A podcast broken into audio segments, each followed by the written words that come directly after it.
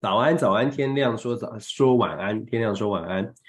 又来到了我们每天早上跟大家读报的时间哦。今天还是一样，早上的时间跟大家来报分享一下报纸的这个头条哦。那每天早上我们都是一样看国际新闻，国际上面发生什么事情。对我来说，今天蛮大一个事情是厄瓜多。厄瓜多虽然大家很少听到，南美洲的厄瓜多，他的总统候选人现在目前民调排名第三的总统候选人呢，居然在这个呃竞选过程当中，呃直接就被刺杀，遇刺身亡哦。这个当然对于民主所谓的民主选举来说是一个很大很大的阴影。呃，但是也真的，他们选举是八月二十号，所以非常接近的时间发生这种事情哦。那他呢，目前民调第三。那厄瓜多是采取多轮制的，所以第一轮的投票，其实如果你可以前挤到前面的名次，呃，前两名，事实上你就可以进入到第二轮，所以其实他是有机会的。好，我们都固定哦，固定几个报纸。其实大家一起看到的话就，就呃就会知道，呃，事实上每天大家跟我一起读很多很多的媒体哦。我们通常都会谈呃《Washington Post》，就是华华华盛顿邮报，然后会看这个纽约纽约时报，会看彭博社，会看华尔街日报、日经，呃，《Financial Times》，然后再加上半岛，还有南华早报，再加上这个俄罗斯卫星通讯社。事实上，我们有，我们大概一一个早上呢，都会看至少六七八家，有的时候九家十家。总而言之，我们希望做到的事情就是可以广泛的来跟大家做讨论。好，一一开始我就说了，厄瓜多这则新闻对我来说也是很多国际主流媒体的头条，就是厄瓜多的总统候选人呢，这个候选人他的名字叫做费南多。比亚维森西奥，他的名字比较长一点哦。他今年五十九岁，在这个竞选的过程当中被刺身亡。他为什么被刺啊？各位朋友，我们知道，就是如果你看这个地图，厄瓜多是在南美洲，它上面有哥伦比亚，下面有这个秘鲁。哥伦比亚跟秘鲁呢，是全世界最大的古柯碱的产产出产国。南美洲啊，其实有很严重的毒品问题，要么是毒毒品的出产。要么是毒枭的集团，就是贩毒组织，就是产销，基本上都有各国的这个团体跟各国的势力在其中哦。那厄瓜多呢，其实它在整个贩毒的网络当中，其实也是非常的严重的，就是帮派把持着。对于这个大选来说呢，这位候选人比亚维森西奥，他是呃过去他是调查记者。大家知道，就是西方媒体啊，有这种深入调查的报道记者，他长期就很反对毒枭，很反对毒品在危害他的国家，所以他这次出来的竞选呢，他的主要的政见主张就不断的在诉诸，如果他选上了，一定要彻底的打击毒毒枭，解决毒品的问题，毕竟毒品会危害整个社会，尤其是年轻的世代。那他的论述是这样。那当然，大家可以想象啊，它直接的就影响了现在有的所谓的毒品集团或者是既得利益者。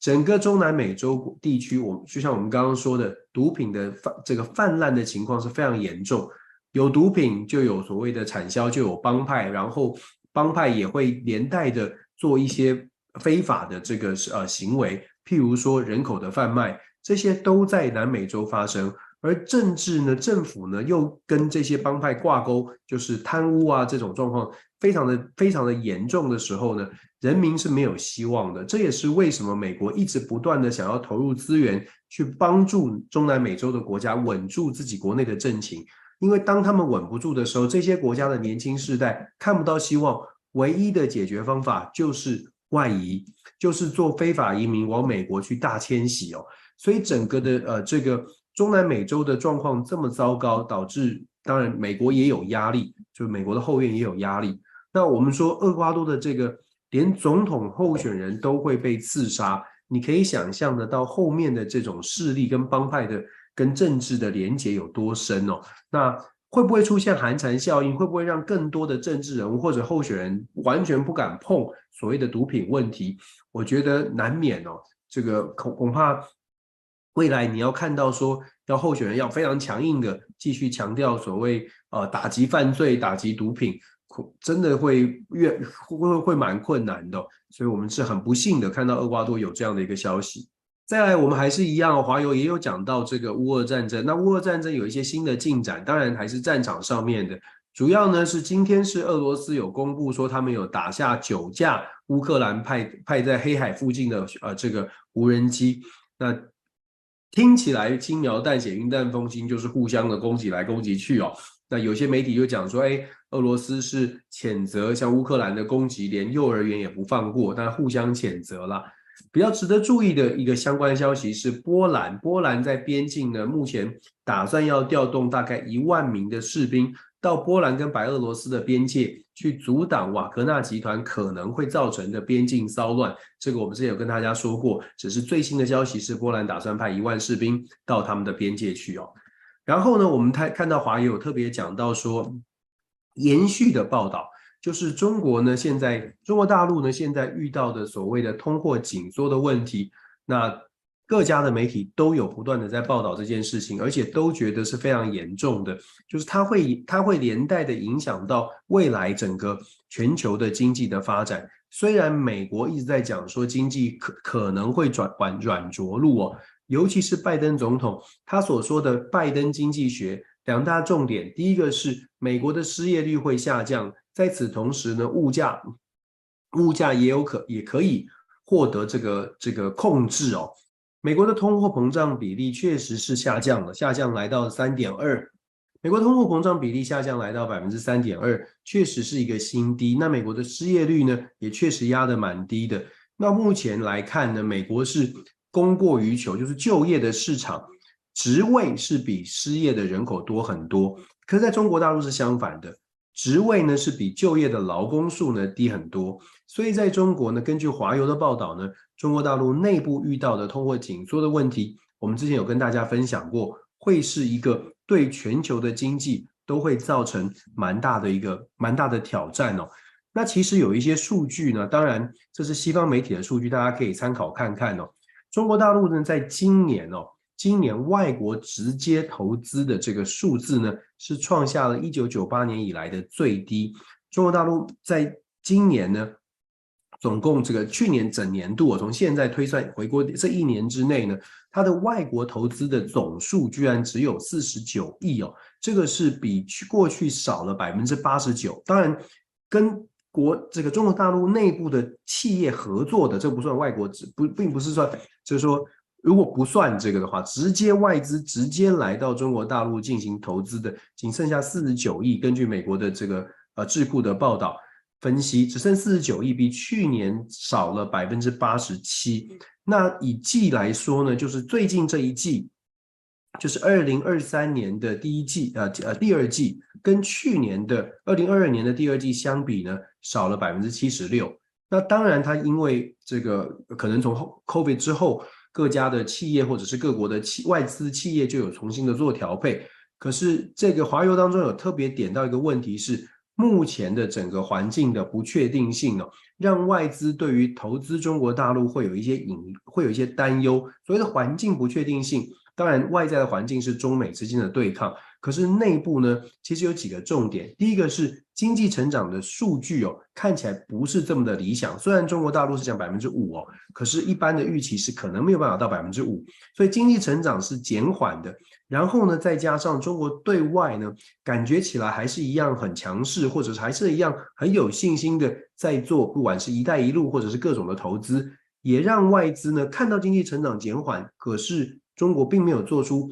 特别相对应来调整，就会有点担心。然后更重要的是，整个对于北京所谓的政治气氛的不确定感哦，这些都会连带的影响到外国的直接投资。过去这一个礼拜，我们已经陆陆续续的看到，不管是《纽约时报》啦、彭博社都有这样的报道。当然啦，我们说我们多方的来比较，多方的来观察哦。也许有一些中国大陆的朋友呢会说啊，这是西方的观察，其实在中国国内呢没有这种感受。但我们就强调了，我们从不同的角度听听看。也许你觉得不中听，但是听听看大家是怎么看的。那现在西方媒体如何来看待中国的经济？因为其实讲到中国经济啊，我们之前知道去年有所谓的恒大地产的事情，那现在呢，最近这两天呢。在西方的媒体，等一下我们也会谈到哦。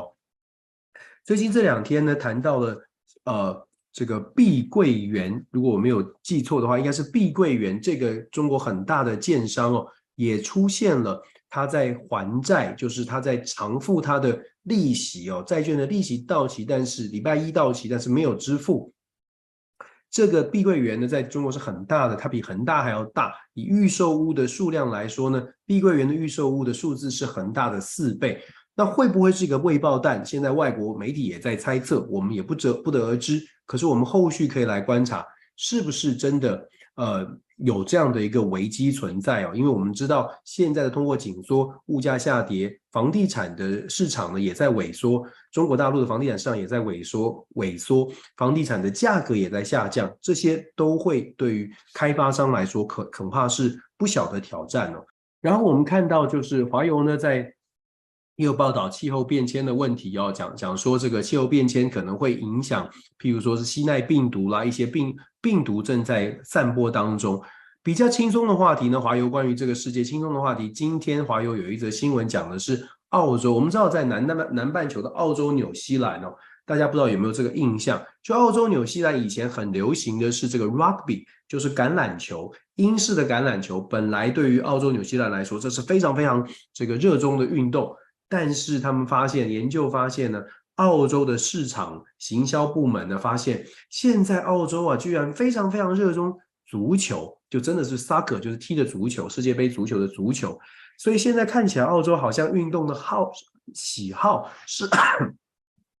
正在改变哦。那当然，这也连带的后续会有一些商机，有运动用品的商机啊，都会做做一些改变。这个是华油在今天所做的一个报道。当然，如果我们特别去点华油针对亚洲的消息呢，我们就看到了关于所谓的通货紧缩的问题，还有澳洲的足球。最重要的是呢，呃，昨天美国总统拜登签署了一个行政命令，这个行政命令是针对呃中国，就是美国的投资要对投资要对中国大陆的投资呢设立了更严格的限制。我们之前有跟大家说过，所谓的小院高墙哦，就是在特别特别针对性的这个技术中中呃有技术领先的这些产业，目前拜登政府呢想要限缩的这个小院围起来的小院呢，主要是半导体、量子计算跟 AI，就是人工智能。这个小院的计划是说，对于未来美国的所有的资金，如果想要投资中国，在这三个领域呢，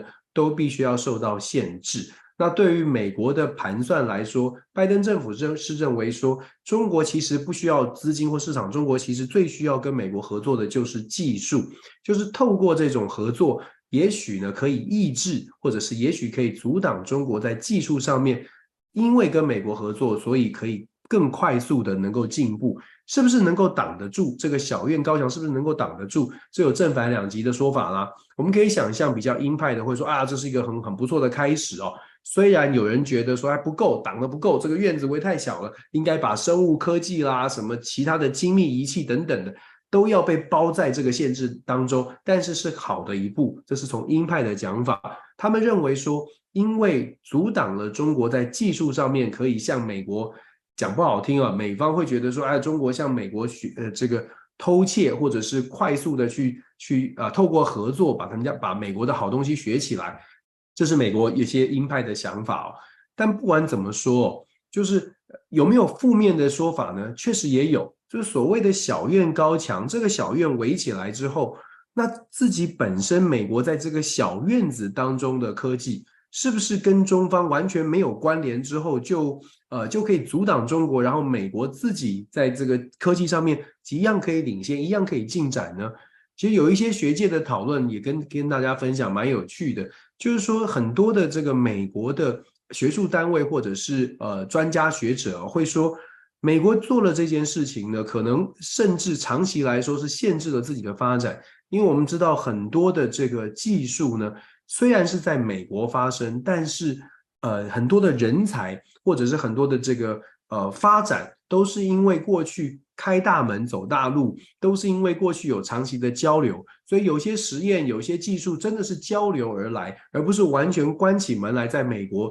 在一个实验室就完全呃完全呃做好。那更不要说还有来自于中国大陆的人才，也是过去在技术成长当中呢很重要的一环。所以小院高墙到底会不会成功？那小院高墙到底又会会有多大的冲击呢？我觉得有待观察。可是可以确定的是，因为这个院子很小，所以其实对于整个中美贸易会会带来多大的直接冲击？至少在经贸上面，总体经贸上面大概不是呃不会有太大的冲击。关键是在未来，未来是不是这个策略真的能够让中国的科技的发展稍微的停滞？按照美国所想的，中国就因为技术被卡关了，所以落后了，或者所以暂停这个追赶的速度，暂缓追赶的速度，这是我们要去观察的。这是华邮的报道。那我们再来看看《纽约时报》，就像我们所说的，其实呃每一天这样呃这个跟大家读报呢，大家应该也会发现，主流媒体大概抓的点差不多，可能切入的故事、切入的角度不同。那《纽约时报》一样的呃开开始的第一则消息。就是跟所谓的乌俄战争有关，大大概的内容呢，也是报一下这个进展。只不过《纽约时报》每天都会有一些比呃特派的在当地的记者做一些深入的报道。那《纽约时报》今天深入的内容呢，是讲说乌克兰这边呢派了无人侦察机到俄罗斯的防线之后，来看看现在俄罗斯占据的地方到底现在的状况哦。那他们就发现了集束炸弹有用。因为呢，确实让俄罗斯的防线后方出现了很多的弹坑，也出现了很多这个呃军事的设备啦、坦克啦、废废废弃，因为被炸到了，所以这是无人机看到的。诶，这个现在的反攻好像至少透过现呃目前西方给的这个武器的援助有一些帮助。可是，如同我们所说的，你要看到乌克兰完全的把这个呃。流失的或者是被占领的土地完全的收复，呃，恐怕还还要很长的时间，难度也很高哦。纽约时报呢也报道了厄瓜多的选举的事情。其实厄瓜多的这个暗杀事件，大概今天还会有一些讨论。也许明天早上我们又会看到更多的呃内部消息。但就像我说的，关键在于毒品。目前看起来呢，合理的推测，关键是在于因为 毒品的利益哦，真的是让。毒枭们很不高兴。其实南美洲啊，就是我们在看很多的新闻的时候，会发现，像墨西哥啦、秘鲁啦、哥伦比亚这些地方，毒枭的势力非常非常的惊人。那在墨西哥呢，其实呃常常有新闻是说，政治人物如果要做什么改革，最后的结果就跟拍电影一样。去年就有传出，在墨西哥有一些政治人物，甚至有一些警方的人士。强调的呃是想要去扫荡这些毒枭，结果最终呢是很不幸的，就像我说的拍电影一样，这些警官呢被横尸在路上，甚至是他的家人、老婆、小孩都是被这个用行刑式的处决哦，等于是公开的展示，也就是黑帮这个呃向世界、向他们这个社社会去宣告，不要想打黑帮、扫荡黑帮的这种想法。那当然，这种无政府啦，或者是政府跟黑帮挂钩的情况，什么时候能够缓解？我想短期之内应该很困难，因为钱利益真的是纠葛的太多，所以这个是也很无奈。我们只能说很庆幸，我们不是在呃中南美的国家。在《纽约时报》呢，也有继续报道西非的状况哦。其实西非我们知道尼日的这个政变，现在呢八月六号的通牒已经过了。比较尴尬的是，西方民主国家所期待的这个巴祖姆总统，看起来其实并没有受到这么大的欢迎。巴祖姆总统在他自己的任自己的国内啊，好像民众反而是希望军事军政军政府能够执政。那八月十号，也就是现在呢，尼日的叛变的单位军政府已经正式的选出了他们的政府的领导阶层，也就正式的确定是不可能透过谈判。就把政权转移回这个民主的西方国家所支持的巴祖姆的政府，所以简单来说，现在西非经济共同体他们开完会了，他们能够有的选择比较少。所谓的有的选择比较少是，既然不能外交谈判，那就要看大家有没有下定决心要用军事的动作来把尼日的政权给现在的军政府的政权给推翻，重新赢回西方国家想要的。所谓的民主的政府，民主的巴祖姆总统，有没有这么大的这个支持的力道？我觉得，呃，我有有有点困难哦。除非奈及利亚，就是西非经济共同体的主席奈及利亚呢，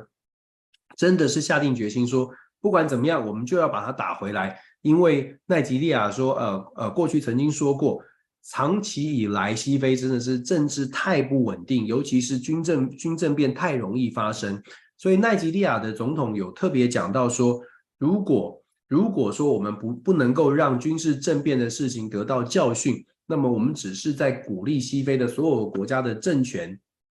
政权内部的所谓的军方的人士或者有实力的人士，动不动就可以推翻政府哦。那他的这个呼吁或者他的这个想法是不是能够得到共鸣？那我们就看接下来这一个礼拜，西非经济共同体到底会不会采取军事行动，把尼日的军政府给推翻了？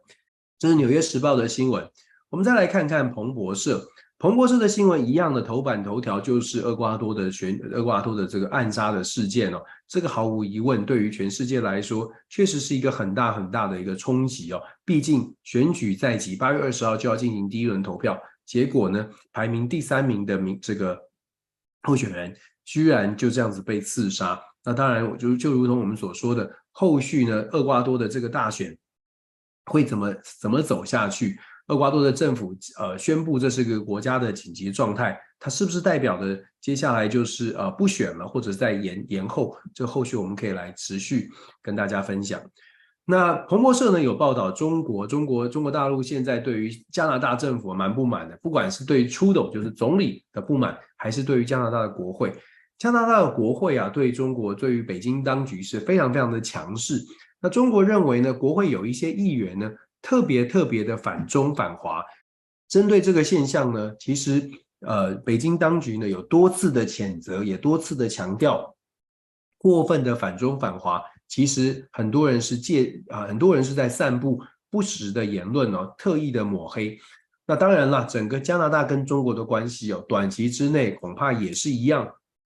在一个非常紧绷的状态。当然不会是军事上面的剑拔弩张，因为加拿大本身并没有很强大的军事力量。可是，在贸易上面，在科技上面，在本来可以合作的一些问题上面，譬如说气候变迁，看来呢，中国中国跟加拿大的关系哦，在呃接下来这段时间要修复，可能都比较困难一些。彭博社也有特别，谢谢 Tiffany，彭博社也有特别。谈到了这个乌克兰乌俄战争，只不过彭博社讲的是说，乌克兰呢现在要想办法在黑海开出一条安全的航道，让粮食未来有机会可以找找想办法能够安全的运出乌克兰。我们知道粮食危机在乌俄战争当中，尤其对于非洲国家来说，那是很很明显也很直接的。那彭博社还有继续延续这个俄亥俄亥俄州的这个堕胎权的争议，还有就是西非的问题。这些都是彭博社的报道。我们再来看看《华尔街日报》。《华尔街日报》呢特别讲到了这个，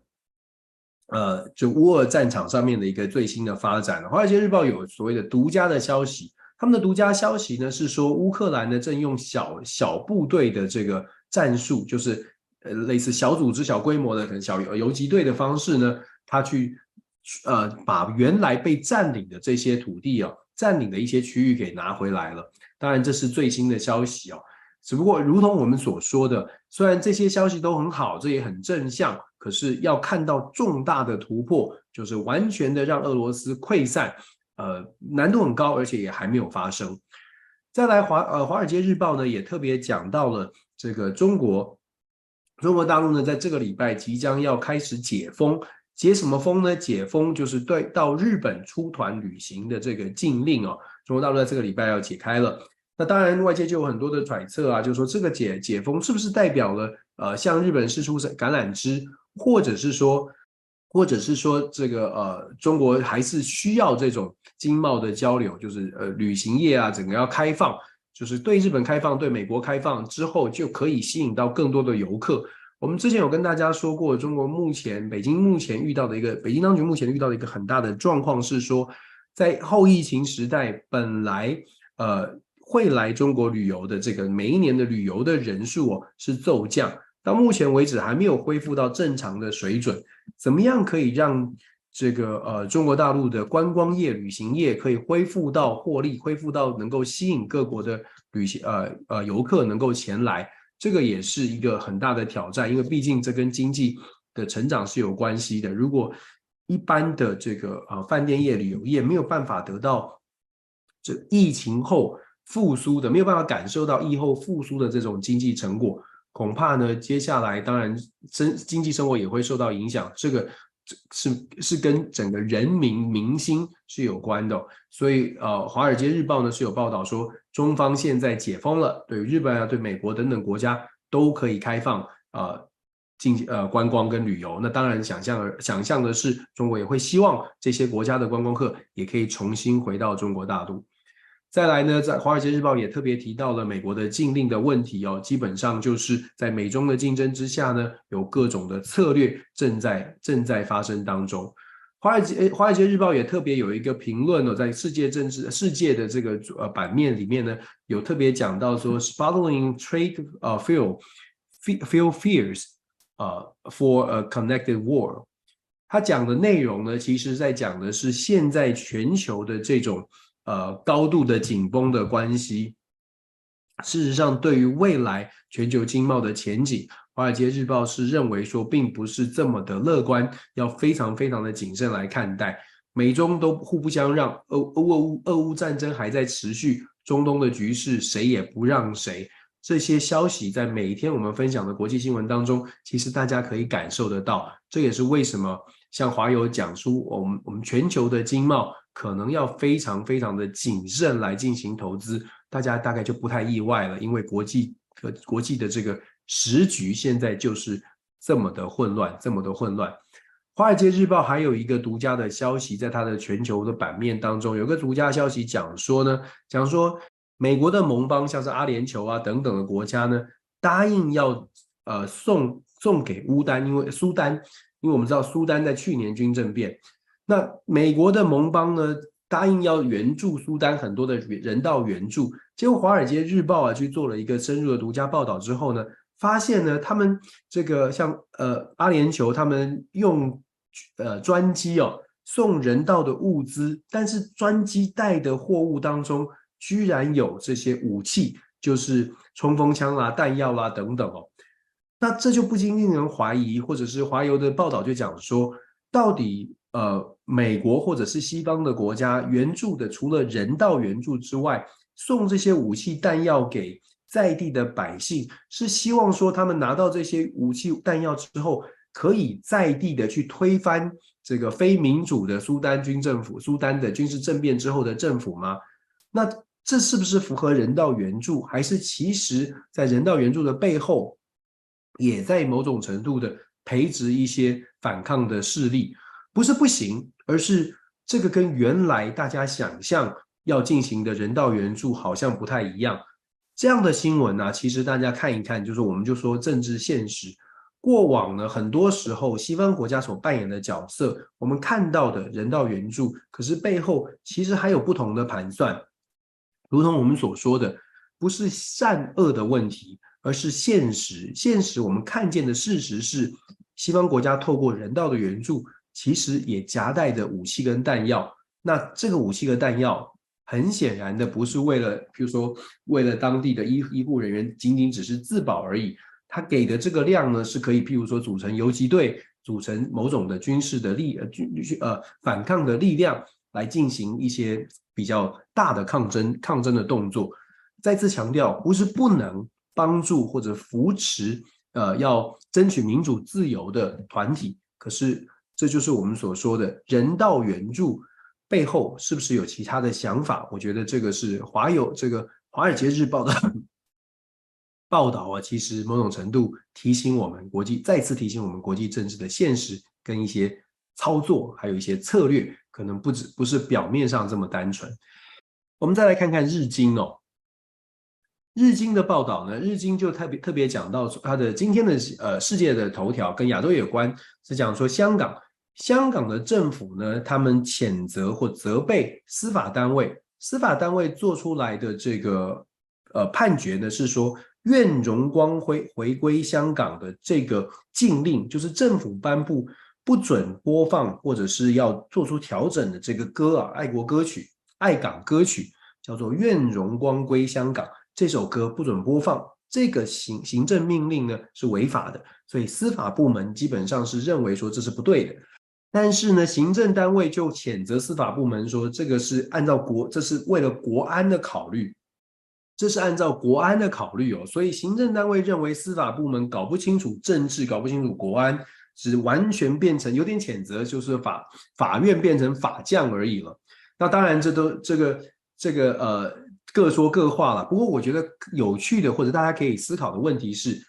在现在的香港哦，行政部门很显然的跟司法部门还是有一些意见的冲突。这就是我们之前所说的。香港的司法体系至少到目前为止呢，还没有呃，这是呃还不还是比较延续过去的，就是说在英国这个英国的这个管辖时代的这个法法庭的体系，法官们或者法律人们呢，他们所用的或者他们所想的，还是有一些呃原理原则跟现在北京当局的思维不太一样。所以某种程度上来说，一国两制哦，至少在司法体系，感觉还是跟呃北京所设定的是有落差的。那当然，未来会怎么调整，我们可以慢慢来观察。可是至少在这件事情上面呢，透过媒体的报道，我们可以看得很清楚，行政单位跟司法部门做出了不同调的情况，而这个不同调反映的就是。现在的香港的司法部门看起来呢，也还没有就是完全就是啊放弃他自己司法独立的判断的这个呃权利哦，或者是力量。那日经呢，我们刚刚看了这么多的消息啊，这么多的媒体哦，那因为我们看的是国际，所以 很多的美国媒体呢，针对夏威夷的野火是有报道的，但是不是放在国际的版面，所以所以我们特别要强调。不是夏威夷的野火不重要，而是夏威夷的野火在刚刚我们看的以美国为 base 的这些媒体呢，他们不是放在国际版，那日经呢就放在国际版，那讨论国际嘛。从日本的角度看，夏威夷的大火那就很严重了。夏威夷呢现在就像我们所也是一件大事。夏威夷的茂宜岛就是俗称的大岛呢，最近因为气候变迁实在太干旱了。导致整个野火呢非常的严重哦，这两天野火严重到已经造成三十六人伤亡。媒体上面有呃电子媒体上面已经有不少的视频，大家可以有兴趣可以看一看。然后如果有去过夏威夷的朋友们呢，就知道整个夏威夷其实是一个非常舒服，就是一个度假的一个地方，人民的生活也非常的悠闲，相对来说，那房子的设计啊，就是也是很舒服的，很可爱的。那这一次的这个野火呢，是范围是非常惊人、非常大。如果大家看影片就可以看得出来。那目前为止啊，呃，整个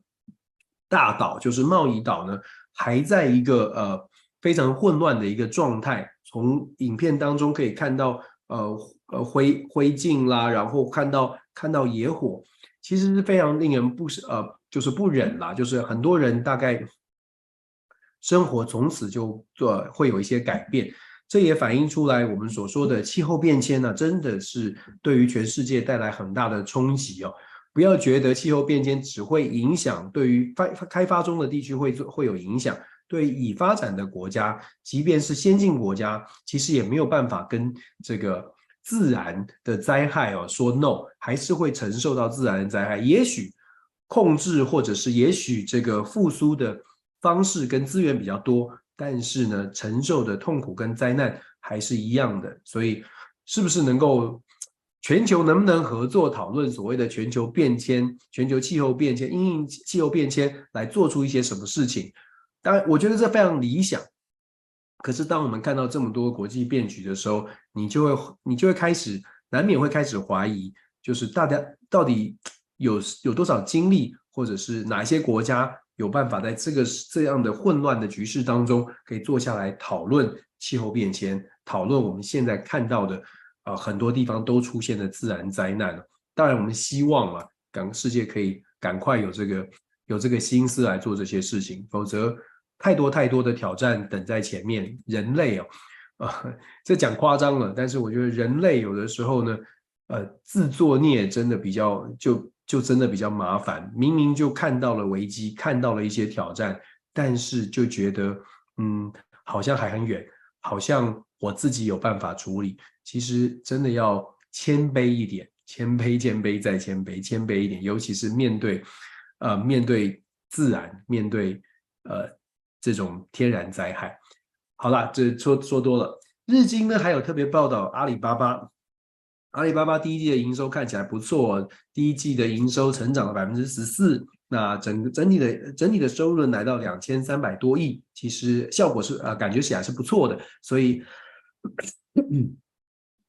这个阿里巴巴的状况是不是能够投射到整个中国或整个这个亚洲地区的经济？看起来并不并非如此哦。所以虽然看到了阿里巴巴的营收不错，可是大家还是稍微的谨慎一些。在整个经济不好的状况之下呢，一定有一些公司还是有不错的亮眼的成绩，可是这不能够 generalize 到整体的市场的表现。再来，我们来看一下这个日经特也特别提到，这个金融消息比较多。日经也特别提到了中国跟南韩呢，都在电动车市场上面希望可以攻城略地。那现在呢，都把目标放眼在东南亚。当然，劳动力是一个问题，资源呢在当地的生产成本比较低是一个问题。当然，市场也是一个很大的考量哦。所以其实大家都在做超前部署，都在做各种的布局。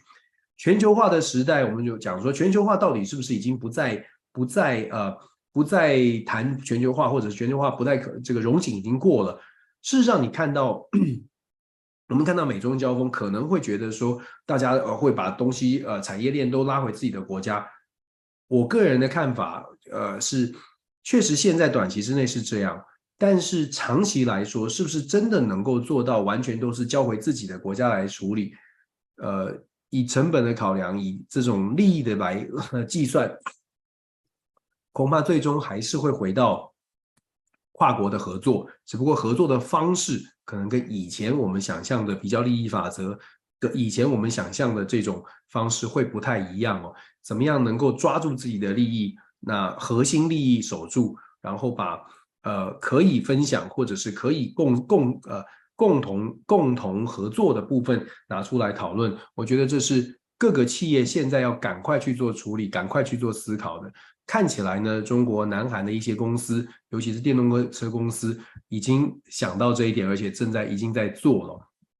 好，再来我们来看一下这个哦，这个消息，当然财经的消息真的很多。呃，我还是针对这个国外交啦，这个国际关系啊，我想特别提一下，就是印度、日本跟美美国、澳洲这四个国家呢，即将要进行海上的海军的操演，在雪梨港附近进行海上的操演。当然，这个跟所谓的这个呃跨的这些这个集团呢达成共识，要共同的在印太地区强化合作有很大的关系。那当然就是是不是剑指中国，四国都不会说是针对中国而来，但是大家都知道，整个印太战略就是希望面对中国崛起的威胁，不管是在南海啦，或者是整个印印太的区域哦，都希望能够有更进一步的合作，让呃这个呃。就是说，让西方国家啦觉得至少跟中国的这个交锋呢比较有比较靠谱一些。好，我们看一下这个英国的《财经时报》，《财经时报》的世界报道的第一条讲的是美国的。你看，《财经时》《财经时报》、日经这些都是以经济为主哦，所以谈的都是全球政治经济的联动关系。我们看到的是《财经时报》，它以美国的通膨比例呢来到了三点，七月份是三点二，作为一个开场。其实通膨在美国目前看起来是比较是数字来说是 hold 住了，但是如果你问美国的一般的民众啊，大家并没有真的觉得拜登经济学非常成功，还是觉得物价在上涨。所以民众的感受跟数字出现落差的时候呢，政治人物要非常的小心，因为政治人物不能总是拿数据来说，政治人物要让人民有感，当人民的感觉还是物价在上升。当人民的感觉还是荷包里的这个可支配所得并没有这么多的时候，政治人物就必须啊，不是只是敲锣打鼓的说我做得很好，必须要拿出让人民有感的啊事情。譬如说，你一定要把油价控制好啦；譬如说，你真的要让人民觉得说，我这个世界因为你在操盘，所以开始变得更加的稳定。这也是为什么乌俄战争呃打到现在呢，美国会出现不同的变不同的看法。尤其是很多人觉得我现在生活不好，还要支持乌克兰，还要支持多久？我想拜登政府或者是西方国家都遇到了同样的问题。当国内的经济开始出现一些挑战的时候，对外的这些援助就得更加的谨慎小心哦。所以这是《财经时报》的一个报道，《财经时报》呢也特别谈到了尼日的状况。我们刚刚跟大家分析过，基本上尼日的状况是看起来呢，西非经济共同体选择变少了，外交如果不行的话，就看看有没有下定决心要用军事来把它做出调整哦。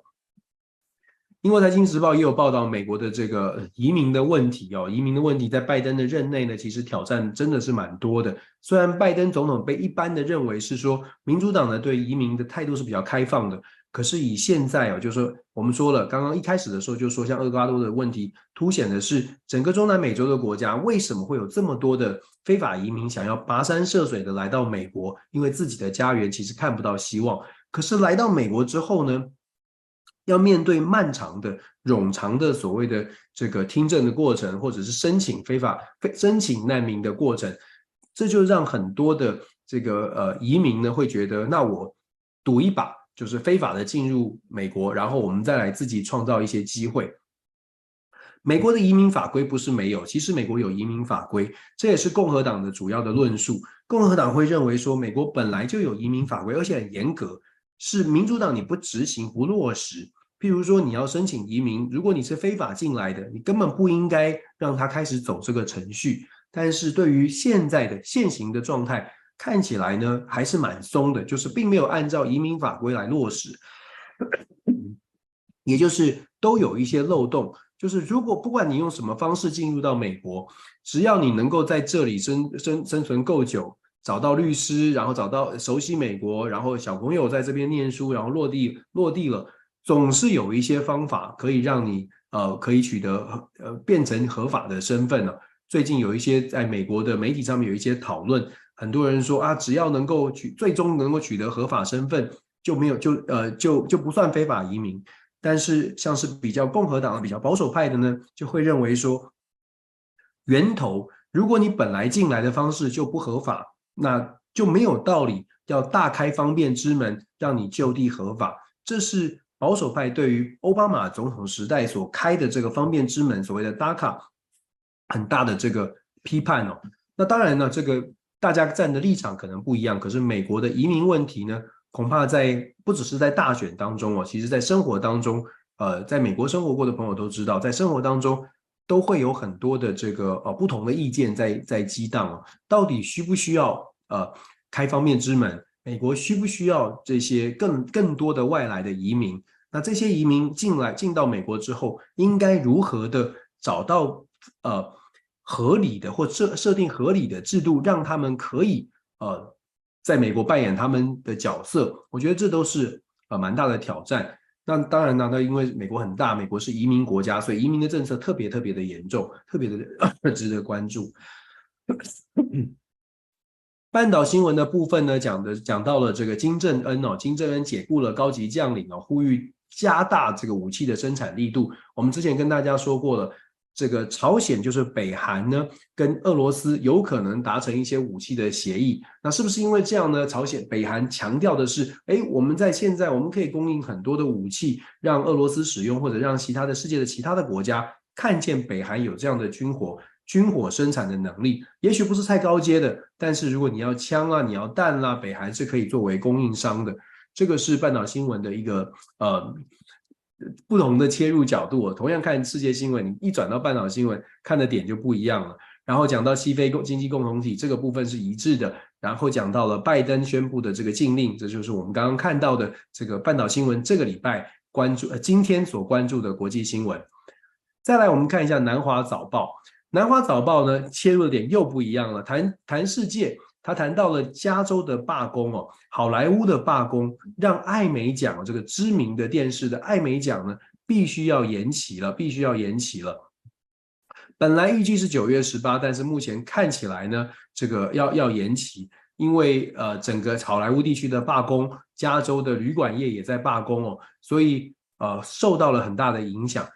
就朋友们，如果有对加州有了解哦，其实最近这几年的加州真的很不一样，就是在税收上面呢是非常高的，税收的很多，可是呢，整个加州的经济状况还是不是很理想，因为呃政府的财政控管能力出了很大的问题，给了很多的福利措施，做了很多的事情，花很多钱，可是嗯没有花在刀口上吧，所以导致加州又要交很多的税，可是人民的生活。人民的这个基础的公共公共设施或者是福利并没有真正的得到改善，那劳工的权益也没有真正的得到保障哦。所以加州现在的状况真的不少。这个呃，当然了，有些朋友可能住在加州更有更有感受了。到目前为止呢，很多很多，就是最近这几年，很多人从加州搬离。搬离的呃，搬离加州到其他的州，呃，最主要的原因大概跟加州目前政府整个对于财政啦，还有税收这些是呃，真的让人民有感的，觉得好像加州出了一些状况。那更不用说有一些法规，譬如说小罪不罚啦，九百多块以下的这个偷窃罪不罚，导致就不起，连起诉都不起诉，导致很多的嗯犯罪现象，小的犯罪呢层出不穷。这些都是真实加州正在面对的问题哦。那南华早报也报道了世界新闻的部分，也报道了法国，法国有个度假度假屋哦，这个大火呃造成十一个人伤亡，这是法国近年来呃伤亡第二惨重的这个呃呃意外的事件哦。那当然，这个对于对于法国来说呢，这是一个大的消息。当然，这相对来说，就是以国际上来说是没有那么的重要。可是法国这个消息呢，它凸显的状况是说，法国也有一些呃法规需要做出调整。法国的总统马克宏也特别出来讲哦，这个面对这个悲剧哦，未来呢要要要深入的调查调查这种度假小屋是不是在管管制上啊，还是在各种的消防的措施上面是不是有做好他们该做的事情。很特别啊，这个呃，有的时候我们看国际新闻，也会看到他们报道的一些国际新闻取材的点，呃，不是我们想象的，哎，每次都是非常非常大的新闻，有的时候是从很小的点来做切入。那再来呢，这个南华早报也有谈到非西非的西非的尼日哦，他们军政府呢正式的组成了政政府的团队。啊、现在看起来真的就是对于西非经济共同体呢是不假辞色的，没有什么好谈的。呃，所以就考验着西非经济共同体到底哦，到底是呃有没有够够不够强硬了。南华早报也特别讲到了中美的关系哦，它的切入点就是说，呃，到底这个小院高墙的 fans 要围得多高，围得多高会成功，还是围得多高会失败？那呃，关于美中之间的争霸，其实我们在，尤其在台湾的朋友啊，可以真的呃，我们要密切的注意了。我们常常就说要持续的观察，因为有的时候呢，这双方的一来一往之间，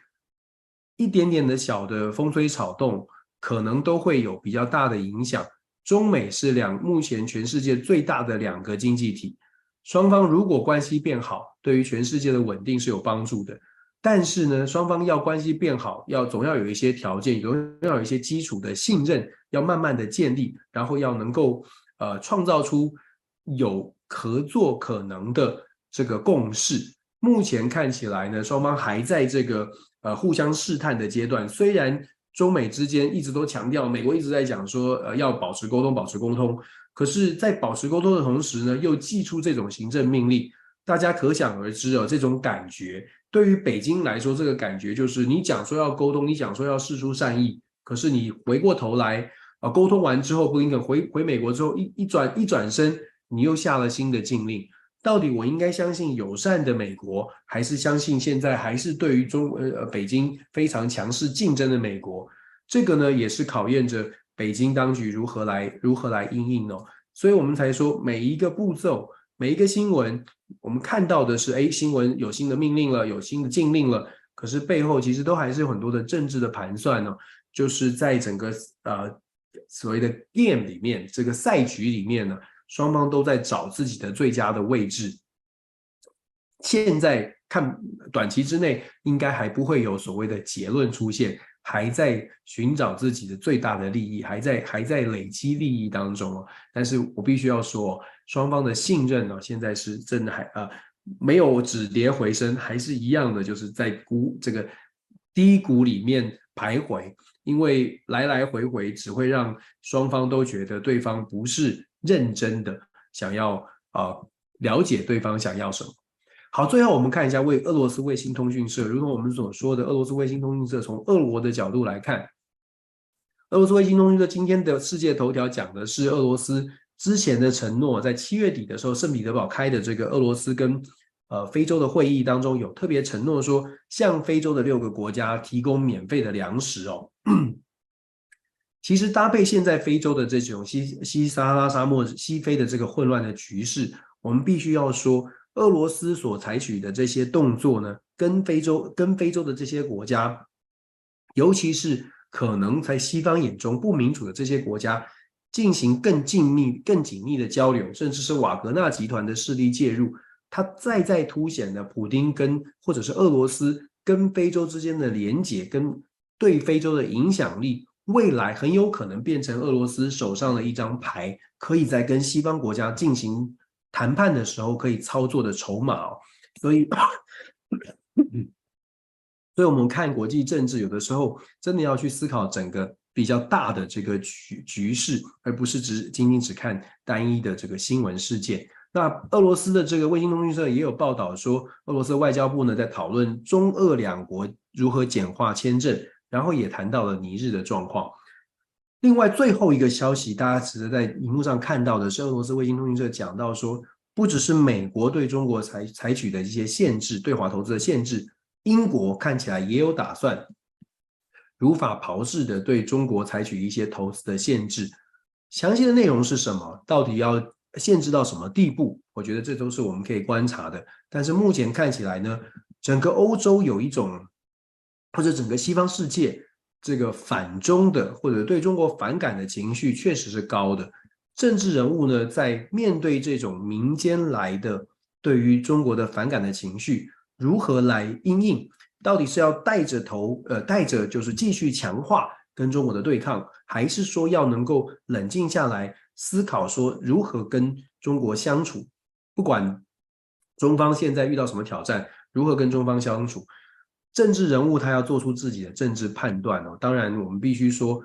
现在看起来呢，整个反中的气气氛那么高，大概我们很难看到什么政治人物真的会说啊，我们要冷静，要冷静。什么时候会出出现改变呢？我想主要还是要看中美之间是不是能够真的在呃，不管是谁递出橄榄枝，或者是不论在政策上面真的做出了一个明显的，让大家感受到民，让民众明显的感受到。中美之间如果不竞争、不强对抗的话，有什么样的好处？如果民众没有这样的感受，那政治人物当然就不要说随波逐流，但是政治人物当然就迎着这个所谓的抗中的氛围哦。既然可以得到支持，既然可以得到资源，那么可能中美的交锋就会朝向更加的紧绷的方向来前进。这当然我们觉得会比较危险一些，尤其对于台湾来说，两大之间难为小，我们一直在强调，但是。嗯，能够看到的，能够看清局势的，哦，呃，我们希望大家都可以，尤其是政治人物，多负一点责任，蛮重要的。好了，这是今天我们谈的这个今天的国际新闻头条，大概时间都是一个小时之内，把大家的把这个国际新闻的头条呢跟大家做个分享。希望这样的一个模式啊，大家觉得有趣，也觉得大家觉得有有帮助哦。那同样的，我就像我所说的。我们的 YouTube 频道的声音的部分，声音档呢，我会把它转的放在 Podcast 平台上面。Dance 全球政治笔记，如果有朋友晚上可能太晚了，他觉得哎太晚了要睡觉了，要放在明天早上来聆听，要也很欢迎大家用 Podcast 的方式呢来听，就是一天的国际新闻头条。因为时差的关系，通常台湾的早报时间所分享的新闻，就是我们现在在呃分享的事情，所以希望对大家有帮助。感谢大家，祝福大家晚安，晚安，拜拜，拜拜。